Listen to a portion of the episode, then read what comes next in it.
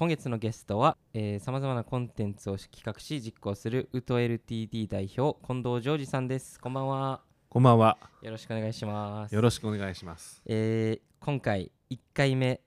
になるんですけど、はい。えー、近藤ジョージさんはい。なんとお呼びしたいですか？ジョージさんですかね？ジョージで。あジョージョージで大丈夫ですか、はい。えー、じゃあジョージはジョージ君でもさんでも。ジョージジョージさん、はい、ジョージさんは、はい、あのえー、ここにあの僕手元に今イントロダクションということで、まあ、ジョージさんのこうざっと経歴みたいなものをこう持ってて今こう眺めてるんですけど、はい、あのすごいたくさんのことをやられてるんですよね。企業イベント制作広告広告業ファッション業界空間デザイン、えー、レーベル、はい、あと飲食のお店もやられてるということであと写真もやられてるんですね。そうですね。もうこれ自分をまず人に紹介する時どうやって紹介されるんですか？どうやってひょね紹介してるんでしょうね。ね前回放送された岡さんも同じようなこと言ってましたよね、言ってましたね。なんか多いんですよね最近そういう人。なんかこう、えー、すごいいろんなことやられてて、はいはい、こう一口にこうね紹介できないというか、うん、でも自分の中では、はい、えっ、ー、と一つ決めていることがあって、はい、あのー、その時間っていうあのーまあ、アインシュタインから言うと、はい、時間というものは可変するものだっていうんですけど、まあ、それに結構近い感覚があって、はいはい、相対性理論です、ね、そうですそうです、まさにその通りなんですけど あのー、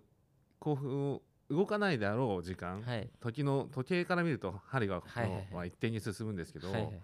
僕からすると、うん、人にとって流れている時間っていうのはすごくバラバラだなと思っていて、はいはいはい、でそれをデザインしたりあとはアートとかで表現して、はいはいはい、その僕が表現するものを受け取る方が、うん、えーと、の時間軸っていうものを、はいはい、こううまくこうコントロールというかできるような活動はしたいなとは思ってますね。アーティストですねなんかそうですね、ね、でアーティストな部分ももちろんあるんですけど、はいはいはい、自分はデザイナーだと思ってる部分もあってちょうどデザインとアートの狭間にいるかなっていう感覚はあります。その自分の中にそのデザイナーって思ってる部分とアーティストって思ってる部分の、はい、その区分分けというか区分けみたいなどどういう感じなんですか？そうですね、うん、えーと、企業 PR の仕事もしてるっていうふうに話もあったと思うんですけども、はい、まさにそういう部分で、えーと伝えたいメッセージとかえー、こういうものを受け取ってほしいというものを頭でこう考えながら、はい、えーと、計算しながら組み足していく。っていう方が結構デザインかななるほどなるほど。だからデザインしたものはそのメッセージが伝わらないと意味がないなとは思うんですけどもそれに対してアートっていうのは自分の中にある感覚とか表現したい感覚をそのままなんかこうアウトプットするみたいな。なるほどなるほど。でそれに対してどう受け取るかはあの感じてもらえたら嬉しいなっていうのもあるけれども、人に委ねるっていうのがかなり大きいものかなと思ってます。いやちょっと第1回目からいい。めちゃくちゃいいっすね。これちょっともうラジオの向こうの人1回目からどうなってるんだみたいな。これちなみにその、なんかこういう仕事今までしましたよみたいなこう聞いてくれる人に分かりやすく説明するなら何かあったりします？そうですね。こと今までしました。結構分かりやすいのでいくと,、えーと、ラフォーレさん、はい、原宿にあるラフォーレさんの、はい、えーと、広告ビジュアルとか、はいはい、えーと、クリスマスツリーのデザインアートディレクションとかもさせていただいたりはしてたり、ね、企業イベントだと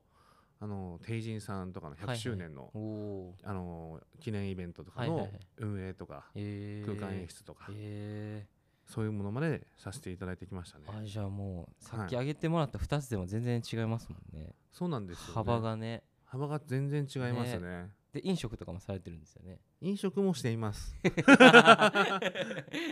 らどちらかというと、うん、飲食とかは僕の中のアート表現の方には結構近いですね。近いですね、はい、なるほどなるほど。自分なんか自分の自分もがやりたいことを体験として届けるみたいな感じですね。そうですね。なるほど、はい、なるほどえー、えじゃあその自分の中で、うん、そのじゃあアート表現みたいなものと、はい、まあそのデザインみたいなもののこうパーセンテージというか、はい、そういうのはなんか自分の中でこうバランス取りながらこうやられてるんですデザインは結構仕事ですね。なるほど。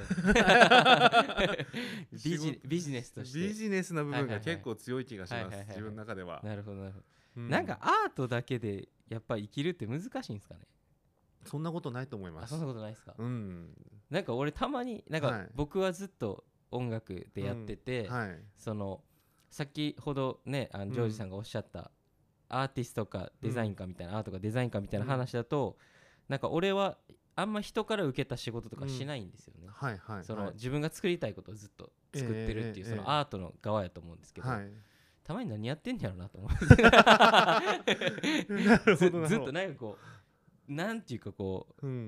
独りよがりにもなっちゃうじゃないですか。いやでも、多分アーティストの活動されてるっていうことは、きっと受け取り手の方が本当にいいと思って応援してくださったりしてると思うのでだから多分ありがたい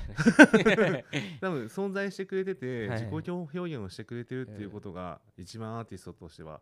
最高ですよね。いやそうですね。うん、いやありがたい話なんですけどね。いいですよね。いやなんかこう、だんだんこう、大人になってきて僕今31なんですけど、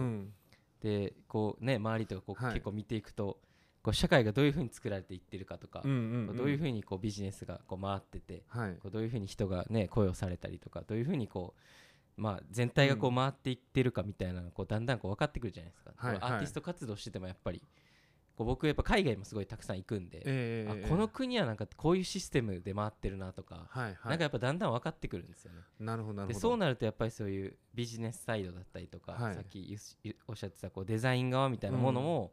なんかすごい大きな意味で意味があるなというか、はいはいはい、面白いなっていう、さっきおっしゃってたみたいに2つこうバランス取ってこう、やられてるっていうのは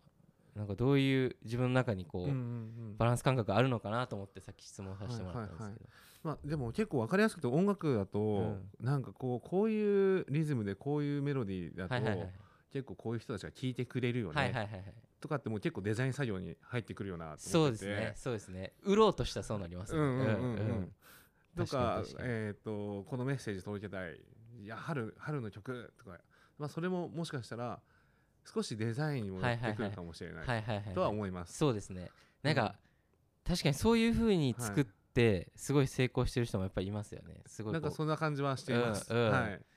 でもなんかもう片方で全く関係なくやってる人たちもいるみたいなね、なんか音音楽っていう中にもすごいたくさんありますもんね。あるなと思ってます、やっぱりね商業的なものと、はい、やっぱすごいアート性の強いものと、うんうんでも正直振り切っちゃうと現代音楽とか、はいはい、もう分かんないじゃないですか。分かんないですね。だから 結構アート寄りな音楽と